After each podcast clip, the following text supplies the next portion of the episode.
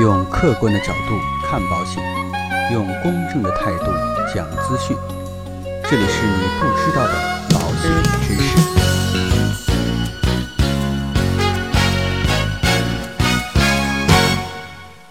提前还房贷，银行收不收违约金呢？每家银行啊规定都是不一样的，具体呢还要看你跟银行签订的借款合同。这个借款合同上会明确的写着提前还款，如何来收取违约金。那现在大部分银行对于提前还款都是这样的，一般呢一年内提前还款都是要收违约金的。那违约金呢一般是百分之三左右，一年之后啊再提前还款的，很多银行是不收违约金的，或者只收当月的利息作为违约金。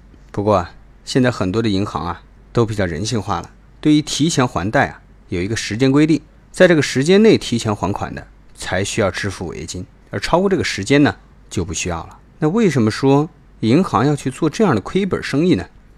其实很容易理解，房贷啊是所有贷款项目当中利息最低的，特别呢是公积金的贷款。要不是国家有这样一个强行的要求，你说谁愿意把这个低利息的贷款借给你呢？虽然说啊，提前还贷被抢走了一块肥肉，但是呢，还回来的钱啊，还可以作为其他的用处，何乐而不为呢？一般的银行呢，会收取两个月的违约金利息，那究竟大概有多少呢？是这样算的，比如说你的房贷利率啊是五点三九，也就是按中国人民银行贷款的基准利率再上浮百分之十。得到的，那么一万块钱的一个月的违约金呢，就是五百三十九啊除以十二，等于四十四点九二元。那这个也是个约数啊。两个月的话呢，违约金大概就是八十九块八毛四。如果说啊部分还款十万块钱，其实违约金也就是八百九十八块四，相对于这十万块钱不还的承担的利息还是比较合算的，而且啊也是非常少的。所以呢，当资金充足的时候，无论是部分还款，还是全额还款，应该尽早还为宜啊。其实和你还款的时候承担的利息相比，违约金基本上可以忽略不计。你只要在贷款一年以后啊，任何时候提前还款都不会收违约金的。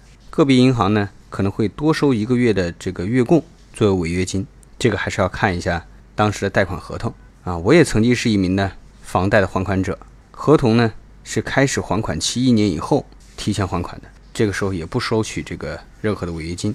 那根据你是等额本息啊，或者等额本金计算你实际要还款的本金数，贷款钱数啊减去实际偿还本金数，就是你提前所需要支付的实际数额。这个完全要看合同啊，这里说没有用。就算把别的银行的相关的规定啊给你啊，你可能也不适用。那违约金该交多少呢？什么时候还了就不用再交了呢？这个需要在当初签订贷款合同的时候啊。里边就有说明的，所以需要好好的去读一下你当时的这个借款合同。那今天的节目呢，到这里就告一段落，让我们下期再见。